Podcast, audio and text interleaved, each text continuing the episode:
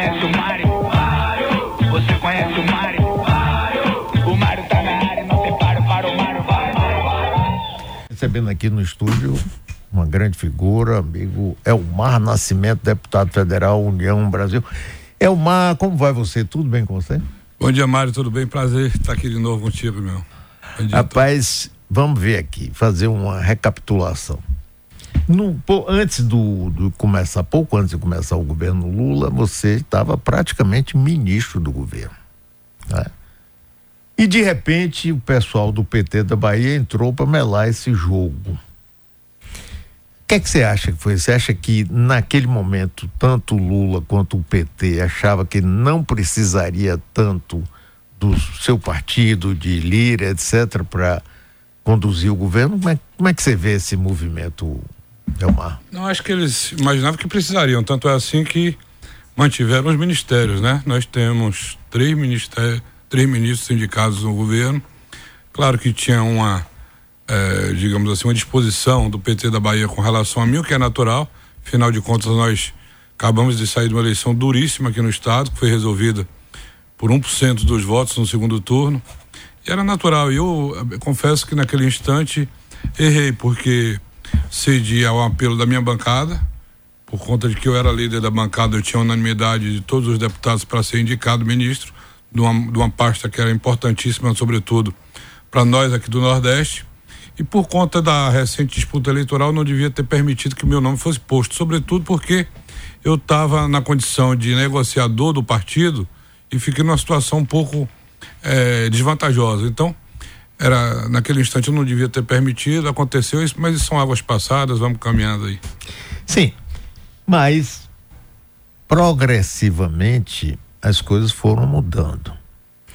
Você não acha que essa mudança também eh, chegou até o presidente Lula, que começou a se abrir mais para uma participação mais efetiva do chamado Centrão? Vamos chamar Centrão aí somente para poder eh, eh, ficar identificado, porque, veja bem, no princípio parecia que Lula precisaria, deu esses ministérios que você fala, mas não eram ministérios assim para pessoas que representassem, que trouxessem votos no Congresso. E ao longo do governo isso foi mudando, ou eu estou vendo errado? Não, é, tá certo. Passou por um período, digamos assim, de adaptação. Final do, do, do governo passado, nós já ajudávamos, aprovamos a PEC da transição, inclusive fui relator da PEC da transição. E o, o presidente Arthur Lira é a pessoa que mais tem ajudado o governo na Câmara. Todas as vezes que teve alguma vitória, sobretudo nas pautas que estão ligadas à, à- questão econômica, tiveram o dedo e a digital do presidente da Câmara, que articulou com os líderes da casa e nós aprovamos a matéria com certa folga, inclusive com, com quórum constitucional. Votamos arcabouço fiscal, enfim. Primeiro resolvemos a questão do orçamento na PEC da transição e depois a estabilidade e da responsabilidade fiscal. Todas as vitórias eh, nessas pautas econômicas tiveram a nossa participação e aí vai ganhando confiança de lado a lado. Hoje eu acho que tem uma relação um pouco estabilizada, em que o governo respeita a nossa relação com os nossos eleitores. Tem temas que não dá para a gente revisitar. Eh, nós fomos responsáveis por votar, por exemplo, a reforma trabalhista. Não dá para a gente tocar nesse tema, retro, retroagir nesse tema. Eh, outras questões importantes que nós também votamos, como privatizações, privatização da Eletrobras, que eu também fui relator, não dá para a gente tocar nesse tema. A gente seguir o Brasil olhando para frente, nós vamos dar as condições e a estabilidade que o governo precisa para poder seguir. É, toda vez que se fala é, no centrão, eu, eu- não gosto muito dessa expressão, mas enfim, é o que o pessoal conhece, um para ficar termo meio mais didaticamente, né? né? É, se fala em Arthur Lira, Arthur Lira, sem dúvida nenhuma, nos últimos tempos foi, está sendo o presidente mais forte é, do da Câmara dos Deputados. Você acha que é, o estilo dele tem alguma coisa a ver com, por exemplo, com o ex-presidente Eduardo, que acabou sendo caçado? Não?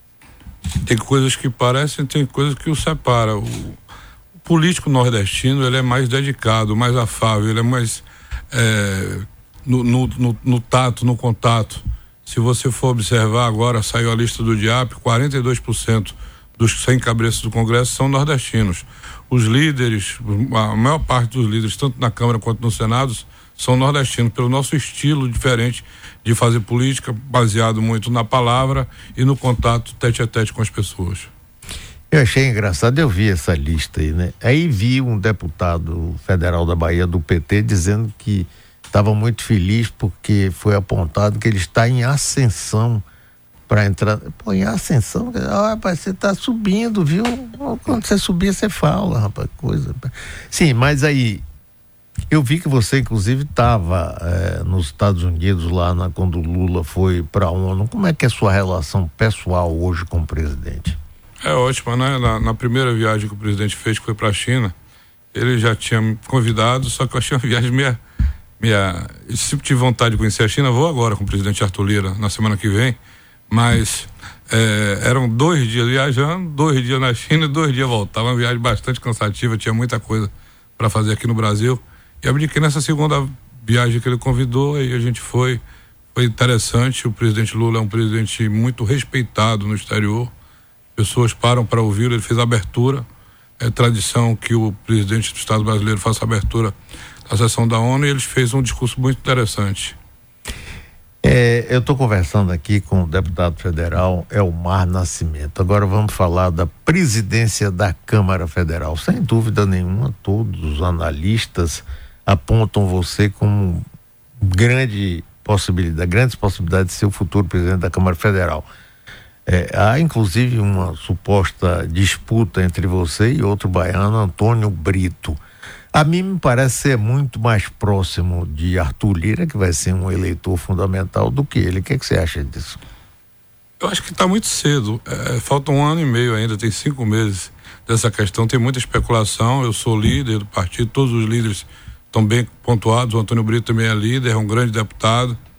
É, e essa questão, digamos assim, que as pessoas colocam como uma espécie de favoritismo, é porque é uma coisa natural de que, seja quem for, quando tem a possibilidade de escolher seu sucessor, sempre procura fazer aquele mais próximo, aquele com quem tem mais relação. Há 12 anos que tem uma relação muito próxima com o Arthur, a gente está sempre junto, uma relação hoje que é familiar, sem sombra de dúvida, eu considero meu melhor amigo na, na, na Câmara dos Deputados e eu sei que a recíproca é verdadeira. Pela relação próximo. Todo ano, Réveillon a gente tá junto, Carnaval. Ele vem passar comigo aqui na Bahia, ele gosta também. Todo mês a gente tá fazendo algum tipo de viagem, quando não é trabalho, mas pessoal junto. Relação de muita confiança de, entre nós dois. E isso faz com que a especulação na Câmara atribua isso, mas falta muito tempo ainda, tem muita coisa e ninguém é candidato apenas porque tem o apoio de quem eventualmente esteja no posto, por mais que seja forte. Na Câmara dos Deputados, no, ninguém vai vai eleger alguém que seja liderado de alguém. Tem que se impor como líder pela relação de confiança e de credibilidade que consegue com seus pares. Elmar, me diga o seguinte: tem muitos analistas políticos que acham que Arthur Lira é um líder forte, importante, mas que ele é, pede muita coisa do governo, mas não mereceria confiança de ter uma reciprocidade, porque na hora H ia querer mais e mais e mais. Essa é uma, uma leitura que se faz muito aí. O que, é que você acha disso? Mário, quem conhece Arthur Lira sabe que é um homem de absoluta palavra. Por isso que ele tem a credibilidade que tem na Câmara. Se ele disser que vai é, é, fazer de uma forma as coisas, pode ter certeza que vai ser feito daquele jeito. E eu acho que tem sido a pessoa que mais tem ajudado o presidente Lula desde dezembro. Ele foi leal com o presidente Bolsonaro, que o apoiou na sua primeira eleição até o último dia do seu mandato. E não tem permitido coisa que faça atingir. Eu acho que isso é sinônimo de correção. Não significa dizer que daqui para frente não possa, como já tem uma relação com o presidente Lula, porque nunca é, é é, é, nunca é surpreendido com qualquer tipo de posição negativa do, do, presidente da Câmara. Muito pelo contrário, ele tem ajudado se todas as pautas que têm sido aprovadas na Câmara, de interesse do governo, tem a digital do presidente Arthur Lira. Violência no Brasil e aqui na Bahia, como é que você vê isso? Eu vejo como um tema absolutamente preocupante, não dá nesse estágio que as coisas chegaram, porque a gente, quando passa determinado tempo em Brasília e adquire uma, um grau de maturidade para a gente estar tá aqui simplesmente para criticar e arranjar culpados. Eu acho que a obrigação de nós todos é, é darmos as mãos, sobretudo esses que estão eleitos, para poder identificar quais são as soluções do problema. E a solução passa pelo que eu estou vendo acontecer agora, nesse instante no nosso estado. Uma interação completa entre as áreas de inteligência do governo federal, que o, porque o problema que chega à Bahia, como chegou a outros estados do Nordeste, eh, notadamente Ceará, você lembra aquele negócio de, de sair cortando cabeça com, com a milícia, com a, milícia, com a, com a facção criminosa que tinha lá local, e, e também aconteceu em Pernambuco, muito grave, chegou também à Bahia e é preciso da Força Nacional de Segurança, Polícia Federal, Polícia Rodoviária Federal, sobretudo com ações de inteligência agir, porque o problema é muito nacional, essa questão de, das nossas fronteiras, da facilidade de entrar, de sair droga e voltar, armas, fuzis, é, muito mais preparado do que muito mais fonte de recursos do que as próprias polícias têm. É preciso investimento, não se faz. Eu me lembro, Mário, eu era deputado estadual. E naquela época, eh, o secretário de segurança tinha sido indicado pelo governador Wagner, era o César Nunes. E ele fez uma palestra na Comissão de Segurança na Assembleia, eu assisti, ele tinha um projeto, o plano era perfeito. No final, eu dizia, secretário, tem muita coisa aí. E o din vem de onde? Do dinheiro. Vem de onde para essa questão toda que vocês precisam fazer? Aí ele não soube responder. E aí tá aí o efeito. Não tinha ou não era prioridade, não sei, mas não tinha o dinheiro. E acho que essa relação que tem hoje, temos a oportunidade de ter o ex-governador Rui Costa na Casa Civil, a relação do próprio governador do estado com o presidente Lula, facilita para que haja um investimento, um olhar. Eu acredito que o presidente, até por, por, por dever de gratidão, a relação que tem com a Bahia e com os baianos, saberá determinar o ministro da Justiça que tem um olhar especial para o nosso estado. E agora, claro que você não pode descuidar dos outros estados, sobretudo essas, esses fronteiriços. Nós temos uma fronteira gigantesca e não se faz segurança pública sem muito investimento. A gente tem que priorizar muito o orçamento do Ministério da Justiça. É uma, é, você quase ministro do início do governo Lula foi de certa forma vetado pelo PT da Bahia. Agora é, como é a sua relação com os líderes do PT da Bahia, Rui Costa, Wagner e o próprio governador Jerônimo? A melhor possível para quem se coloca num campo adversário. As pessoas não podem confundir de que há qualquer tipo de mudança de postura política no nosso estado, até porque a gente acabou de sair de uma eleição entre as pessoas que votaram comigo. Só tive dois prefeitos que votaram comigo e votaram com o governador Jerônimo. Eu tenho que ter respeito com essas pessoas o que não quer dizer que a gente não tenha a obrigação de conversar, colocando sempre os interesses do nosso Estado, do país, a gente que está lá em Brasília, é, acima de tudo. E é o que nós temos feito. Eu tenho é, conversado rotineiramente, sobretudo com o ministro Rui Costa, por conta de, da, das pautas do governo no Congresso Nacional e dentro do, do possível, dentro do, do, do que eu posso fazer, eu tenho procurado ajudá-lo a destravar um bocado de coisa. Ele tem um, um, um, perfil, uma personalidade, digamos assim, um pouco tímida. Em Brasília é um pouco diferente. O Wagner consegue transitar de uma forma mais tranquila. E eu é, fui a ponte, assim, para o aproximar do Centrão, que no final das contas é o fiel da balança nas coisas caminharem lá na Câmara dos Deputados. E daí para cá, terminou que as pessoas o conheceram mais de perto, as coisas começaram a ter um grau de confiança maior e correr de uma forma mais satisfatória, tanto para a gente quanto para o governo. É, e eu acho que é essa a obrigação. O eleitor, o baiano, não tem interesse de ver a gente simplesmente estar tá brigando. Unir força e eleição a gente discute na época de eleição. Sim, mas é isso que é chegar lá. No próximo ano teremos eleição. O, o vice-presidente nacional do União Brasil, não é vice-presidente, secretário-geral, a Semineto, vai fazer campanha, inclusive pensando na possibilidade de vir a ser candidato ao governador daqui a quatro anos, em 2026. E aí, nessa, nessa votação, nessa disputa que vai acontecer para o ano, como é que você vai ficar aí junto o pessoal do PT e dos partidos que apoiam o Jerônimo? Olha, na Bahia tem uma questão diferente. Eu tenho um lado.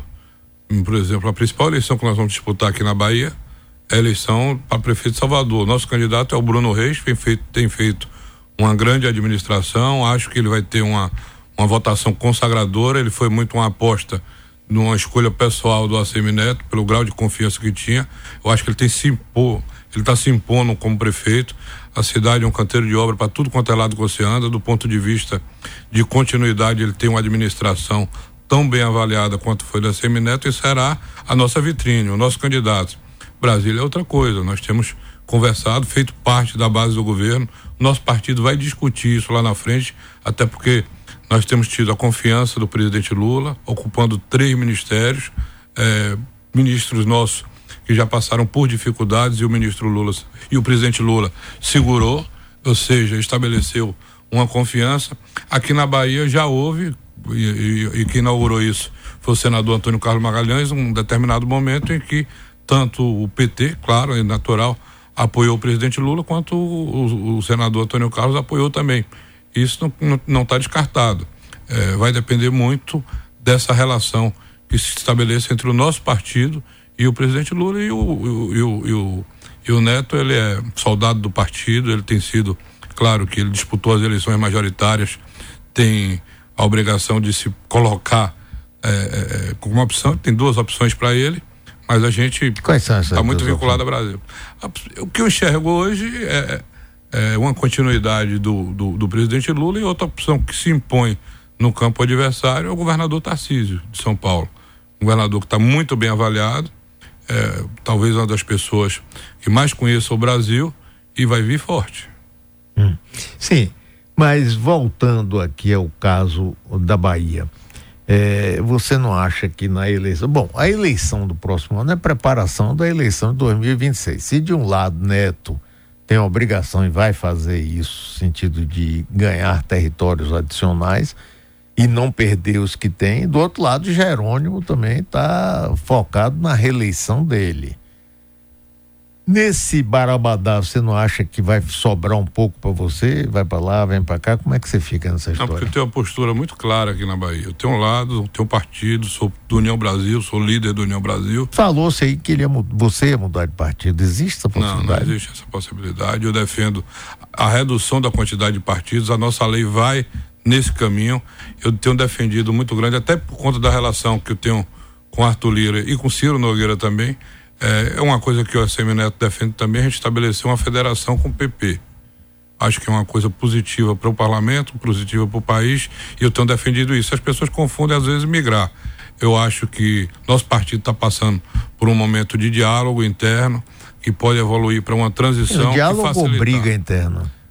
Iago, se você pega ontem no PSOL, deu briga até de morro, eu né? Na vi, convenção. Eu vi, eu vi lá em no Brasília. PT tem, tem brigas internas das correntes internas, depois eles se entendem, porque o nosso também não pode ter a nossa briguinha.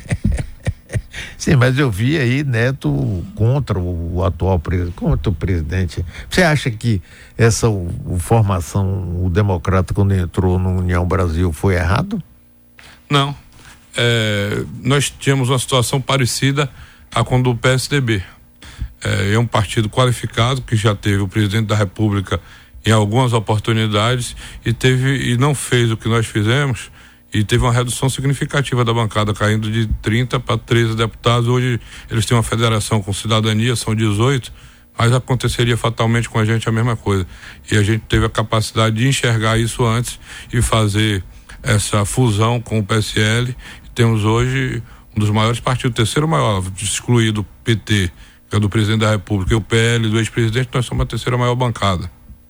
Mas Elmar me diga o seguinte: você é, desponta cada vez mais como um líder nacional, é, de grande prestígio. E aqui na Bahia, vamos imaginar o seguinte: 2026, você não vai ser presidente da Câmara, por qualquer razão, é só um exercício. É, você seria um candidato a, a governador da Bahia ou não? Mário, o meu perfil está muito. Você lembra do Luiz Eduardo? Lembro, sim, claro. Ele praticamente foi forçado a vir ser candidato a governador. Contra a vontade dele, é verdade. Contra a vontade dele, servia muito mais ao, ao, interesse do país Isso. e da Bahia lá em Brasília. Eu tenho um perfil mais parecido com o do Luiz Eduardo. Acho que nas posições que eu ocupo, nas relações que eu construí, eu sirvo muito mais ao nosso Estado do que lá, até porque, é, seja de um lado ou de outro, a gente tem as nossas diferenças, mas a Bahia está bem servida de, de de quadros que podem governar o nosso estado, seja lá do, do lado do PT, seja do nosso lado com a CM Neto. Eu ajudo muito mais estando lá em Brasília. É, tá. Agora, me diga outra coisa. É, como é sua relação hoje com a Semineto? Você não é o que se diria um liderado dele. Você tem uma força política e uma independência que você não é aquilo que se chama normalmente um liderado. Como é a sua relação com ele? A relação extrapola o campo da política para o campo pessoal. Eu tenho uma relação de amizade pessoal. Tem coisa que eu, eu vou te fazer uma revelação aqui de uma pessoa que ganhou a minha admiração e carinho. A Mariana, esposa do Assemineto. Eu tive o voto pessoal dela. Ela viu a forma leal e, e, que eu fui a pessoa que mais se empenhou na campanha dele. Isso não significa dizer que eu seja liderado dele, nem que eu concorde com tudo. Às vezes a gente diverge muito, tanto no âmbito da política como na, em, em, questões de opiniões pessoais e agiria de forma diferente. Mas eu o respeito. Acho que ele é o melhor político da nova geração de políticos, absolutamente preparado do ponto de vista do debate. É um sujeito que pode hoje fazer dez discursos para dez plateias diferentes e vai fazer sempre o grande discurso e que foi testado no executivo como prefeito da capital, é o melhor prefeito da nossa história. É, eu tenho um respeito muito grande e a recíproca é verdadeira. A gente se fala quase todo dia discutindo, discutindo questões de ações políticas. Quando ele, prefeito, é, encaminhou tudo para largar a prefeitura e ser candidato a governador contra Rui Costa, e na véspera de, de ter que renunciar, ele abriu mão disso, você ficou muito irritado com ele. É, porque às vezes a um líder impõe você ir para sacrifícios. Ele não estava pronto para ir, eu entendo as razões dele, mas pode ter sido que essa última eleição ele tenha pago um preço daquilo. Talvez se tivesse disputado a eleição, tivesse com o nome fincado já em cada um dos municípios, não tivesse tomado. Porque é, é, a missão que ele se colocou, onde as pessoas o conheciam como Salvador, ele tem uma votação estupenda. Quando caiu para os rincões mais longínquos, isso se deve muito à questão das atividades, das forças políticas. É, muita gente não apostou no projeto dele por conta de um ressentimento com relação aos, a quatro anos atrás. A conta chegou com relação. Tem alguns motivos, claro, ele próprio já revelou isso em entrevistas à rádio, eu tenho certeza que esse foi um dos motivos. Você acha que ele foi derrotado, como ele diz, por Lula e não por, pelo PT, Jerônimo, Wagner, Rui? Então, tiveram dois duas coisas muito fortes. Primeiro, é, a questão do Lula. É impressionante. Eu, eu só tive dois municípios casados com o PT, que liderança me apoiaram para o PT. Vou dar um exemplo de um aqui. Sim. É o município de Entre Rios. Hum. Eu botava na continha ali 2.500 votos, pela tradição de que o município não dava uma votação muito forte a um deputado, mas eu estava na chapa do Lula, que era o que o prefeito apoiava. Saiu 6 mil quase 6 mil votos, 5.900. e todos os outros municípios é, em que eu não estava na chapa do Lula, quando abriu a urna, saiu 30% a menos dos votos que eu esperava, inclusive na minha terra. A pesquisa apontava que eu teria uns 25 mil votos, meu irmão bem avaliado e tudo. Quando abriu a urna, eu tive 19. Lula, 30 mil votos, daí tá a expectativa. Mas teve outra coisa: o governo do, do, do ex-governador Rui Costa era muito bem avaliado e estava com caixa com muito caixa. Ninguém nunca atuou, nunca houve um governador se empenhar tanto na campanha como o governador Rui Costa. Ele fez, acho que ele fez mais campanha para o Jerônimo do que, do que para ele mesmo, tanto do ponto de vista físico quanto do ponto de vista de investimento. Os prefeitos estão sentindo na pele agora, porque foi tanto dinheiro que ele botou de convênio nas prefeituras que alguns não perceberam que aquilo era uma coisa transitória do ano passado e hoje estão tendo dificuldades. Mas houve um investimento pesado do governo do estado, faz parte do jogo eles queriam manter o poder, tinham recurso em caixa, tinham a posição de poder fazer convênio e o governador se empenhou pessoalmente nisso. Sim, mas é, para você, existiu algum erro fundamental, por exemplo, na condução da campanha? Neto conversava muito comigo e ele me dizia que a, a, a Lula não iria fazer campanha na Bahia. E Lula demorou de, de entrar. Forma... Inclusive, numa entrevista aqui comigo, ele só respondeu quem era o candidato dele quando pela terceira vez eu perguntei a ele. Ele ficava. É, e eu me lembro ainda que perguntaram sobre a questão da relação, se a Semineto fosse eleito, ele disse, pergunta ao Paulo Souto, né? Alguma coisa do tipo. É, foi, como era exatamente. a relação comigo. Ele, ele, fez algumas sinalizações e, de certa forma, também a posição do Neto de não apoiar o candidato adversário ajudou o Lula a consolidar a situação dele na Bahia. Sempre avaliei o seguinte, que se que o Lula transferiria no mínimo 70% dos votos deles ao seu candidato, ao candidato do PT. E se ele passasse de 70% dos votos no, na Bahia, a eleição se tornaria perigosa. Foi de fato aconteceu. Ele teve 74% dos votos, o Jerônimo ganhou por 1%. A única coisa que poderia ter sido diferente nessa campanha é se o ACM Neto tivesse resolvido apoiar o Lula. Eu não sei como é que o eleitor se comportaria, mas aí também tem os eleitores de Bolsonaro que praticamente uhum. votaram todos nele no segundo turno. Você vê que uh, o percentual que o João Roma teve no primeiro turno foi praticamente transferido para o Neto no segundo. Então é, é, muito difícil, é uma decisão muito difícil de se tomar. Sim, mas você acha que eh, essa situação, por exemplo, daqui em 2026, eleição para o governo, eh, mesmo que Lula não seja candidato à reeleição, ele estará no exercício da presidência. Jerônimo buscando a reeleição. Qual, qual o, o, cenário que você enxerga? Você acha que uma, uma candidatura, que tudo indica que haverá de Neto, terá alguma chance? Mário, reeleição, é, seja de prefeito, seja de governador, seja de presidente, o adversário está sentado na própria cadeira, o sujeito só perde para ele mesmo. A eleição há um desequilíbrio de força porque o sujeito está no poder. Se ele está bem avaliado, é uma espécie de plebiscito. A população o apoia, o, o reconduz. Se ele estiver mal avaliado, aí não importa quais sejam as condições, é pior do que um candidato novo de que é uma aposta. O Jerônimo tem feito uma coisa assim, perigosa, digamos assim ele está estabelecendo uma gestão muito diferente da do Rui Costa. Hum. De um ponto de vista, agrada a classe política, porque ele tem é muito mais afável no contato, ele tem viajado bastante, é como se estivesse na campanha o tempo todo. Só quando você, você perde tanto tempo fazendo isso, você deixa de governar. O Rui era diferente. O Rui tinha o governo todo na mão dele. Nenhum secretário fazia qualquer tipo de ação sem passar pela prévia autorização dele. Uhum. Ele tinha totalmente o governo na mão dele. Do Jerônimo ele delega muito mais. Ele não, a gente não assiste ele ter todo esse controle sobre a máquina estatal como o Rui tinha.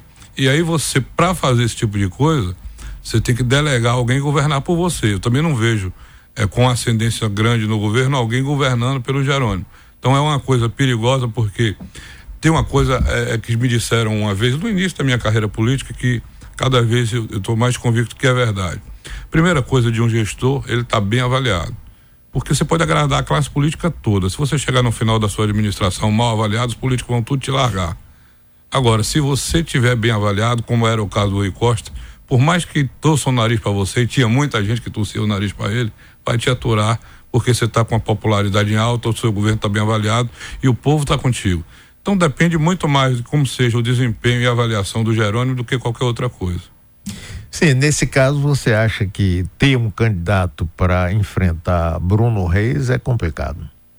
É complicado, né? Eles estão batendo a cabeça, é claro que quem conhece o PT sabe que se eles tivessem um candidato para ganhar a eleição era do PT, não estava aqui discutindo, botando na mesa. Se eles achassem que era para ganhar a eleição, é, tem uma história que me contam antiga, do senador Antônio Carlos, naquela eleição do Josafá, que foi candidato do CCE com do Félix. 86, Zé Penedo era vice-governador, o Félix e tal.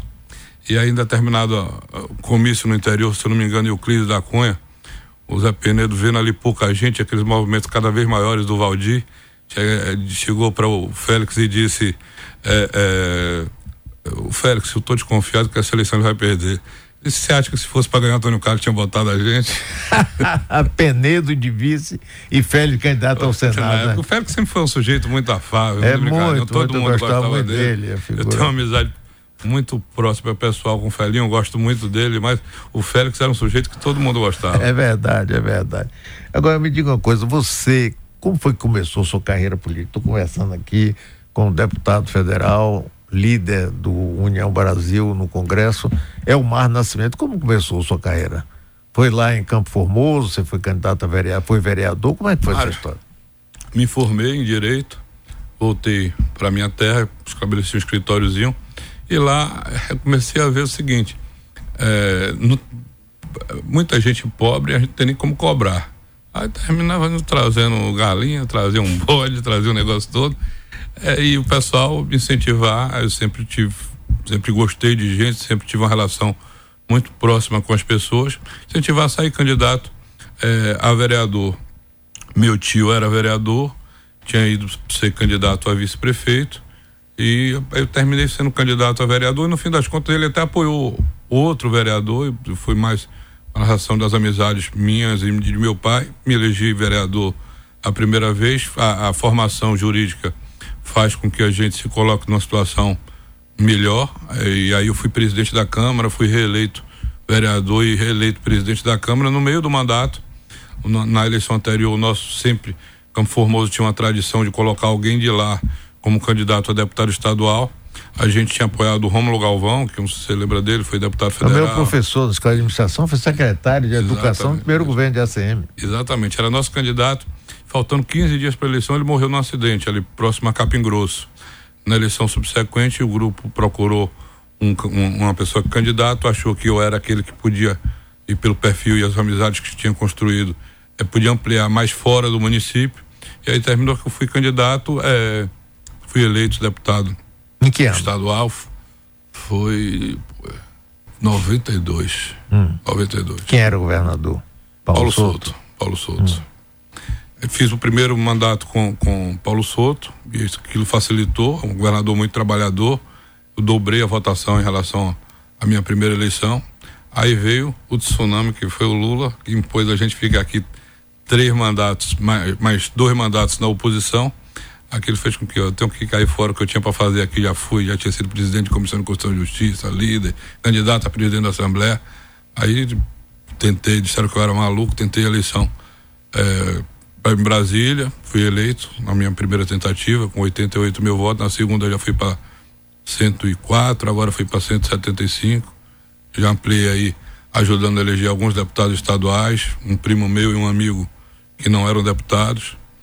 E a gente vai ampliando, assim. Quem trabalha termina vendo o resultado, né, Mário? É, cara, e o presidente da Assembleia também é, é, disputa votos lá com você em Campo Formoso? Mário, modéstia à parte. Muito do sucesso dele deve a seu amigo. Vou contar aqui a história. Conte, conte, queria saber. Do, do início. Na minha primeira eleição de deputado estadual, tinha um prefeito, o prefeito Ney de Bipeba. Ele estava para votar é, comigo ou com o Antônio Fernando. Antônio hum. Fernando é deputado, meu amigo, é deputado de saúde e tal. No fim das contas, ele terminou. É, Antônio Fernando tinha perdido a eleição, a eleição estava retornando, é, disputando a eleição no partido do Adolfo.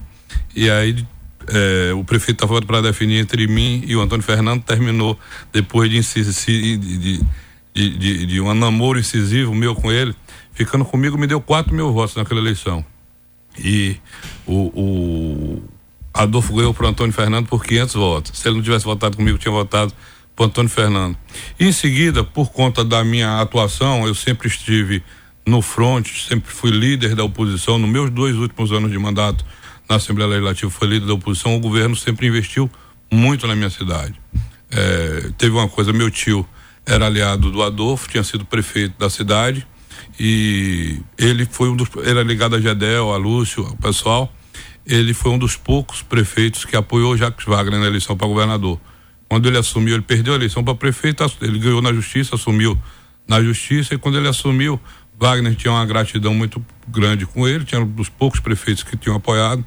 É, é, o Adolfo, imediatamente antes da posse, até aderiu ao PT, tinha apoiado o governo, até com Antônio Carlos e tudo, aderiu ao governo e foi beneficiário dessa relação, porque eles investiram muito recurso, o município ganhou com isso e a gente, eles têm feito muita coisa lá, a gente também tem feito muito do outro lado, o município terminou sendo ganhando, ganhando com isso.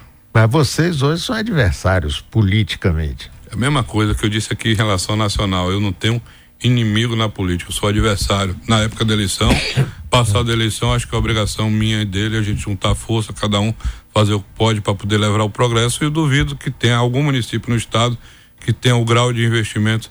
Tava brincando, o Rui jantou lá em casa essa semana. Eu, ele, o Valdeixo, o Celino e, e. Lá em Brasília. Marcelo, lá em Brasília, hum. no apartamento. Eu dizendo, você gastou uns 150 milhões para poder me derrotar lá, mas eu derrotei vocês. Estava, era você com o presidente, com tudo que vocês tinham, mas a gente ganhou. E você derrotou ele? É, derrotamos, né? Ganhamos a eleição de prefeito. Hoje aí está publicado pesquisa, meu irmão está absoluto. Graças a Deus que tem feito uma bela administração, melhor de todos os tempos, acho que um dos prefeitos mais bem avaliados do estado, também fruto muito da nossa ajuda. É uma, é, já que você disse que seu perfil é mais nacional, de congresso, você pensa, por exemplo, em um determinado momento ser candidato a senador da República? Eu acho que sim. Eu acho que o Senado é consagrado. É, Mário, no máximo, eu vou disputar mais uma eleição de deputado federal, a depender da conjuntura, esse fato de estar ocupando o cargo em, em, na Câmara dos Deputados ou não, vai ser uma coisa que vai definir.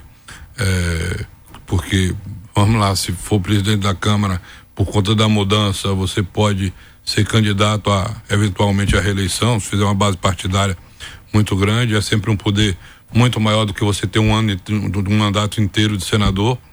É, mas é claro que é uma coisa que que acho que você tem que passar. Eu passei um período aqui na Assembleia Legislativa, foram três mandatos. Já estou no meu terceiro na Câmara do Deputado.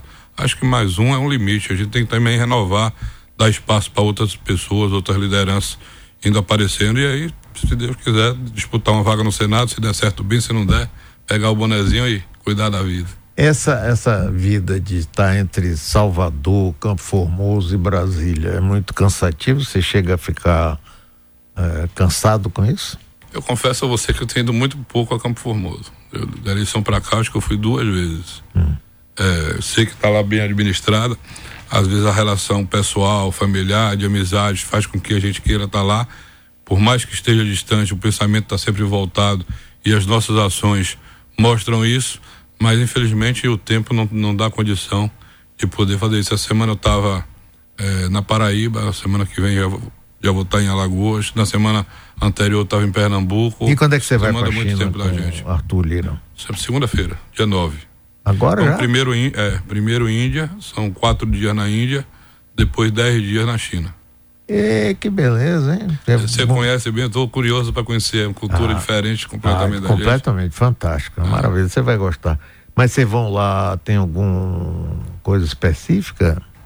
É missão, é importante essa questão, porque é, na, na Índia o presidente Lula já, já assumiu a presidência do, do G20 e também o Arthur Lira vai assumir o ano que vem a presidência do G20 do, do no âmbito da parlamentar. Da, parlamentar. Então ele vai fazer essa visita que é a despedida do presidente da Assembleia lá da Índia, vai estar se despedindo esse ano, ele vai assumir o ano que vem aqui. Primeiro é isso e depois uma nós temos cada vez mais e todos têm que ter. A China tem a economia mais forte do mundo hoje, cada dia maiores investimentos no nosso estado. No, o Abraão, é, já que o deputado vai para a Índia, você acha que ele devia cantar aquela música Índia fui em férias passear? Ah, sim, a Índia fui, e ter cuidado, nunca apertar com a mão direita, é um negócio desse aí. Ah, por quê? Qual é o caso da mão direita? Não sei, doutor Mário, o pessoal que disse, eu não sei os detalhes. Sim, então, mas o pessoal diz o quê? Você começou vai até o fim. Não, melhor, nunca apertar a mão direita, apertar a mão esquerda, que a mão direita eles usam para higiene e tal, e aí complica. E... Você sabia disso? Não? Eu tinha ouvido falar. Semana passada, por, por coincidência. Rapaz, é bom dizer que a sábio, não tinha ouvido né, falar. É bom ir sabendo, não é, deputado? Quantas vezes você já foi na Índia? Nunca, nem em férias a passear. Ah, tá. Deixa eu contar uma curiosidade aqui. Conte. Lá em Campo Formoso nós temos uma relação muito próxima com a Índia, com os indianos. Porque desde Pedras, que descobriu é, né? mina de esmeralda, eu não sei o que, é que eles fazem com tanta esmeralda, mas 90% de toda a produção de lá, de todas as minas de esmeralda do Brasil, são os indianos que compram. É, eles têm um grande comércio disso no mundo é. todo. A Índia é, também é outra potência cada vez maior, né? Um bilhão de pessoas, né? É, pois é. Elmar, muito obrigado, viu? É sempre bom conversar com você. Boa sorte para você. É uma alegria, Mário. Eu não resisto a, a, vir aqui quando você me convida. Convide cada vez mais que a, todas as vezes que eu venho aqui eu me sinto à vontade e aprendo mais contigo. muito obrigado. Um abraço, viu? Todo sucesso para você que está aqui acompanhando. O Bahia precisa disso. Agradeço.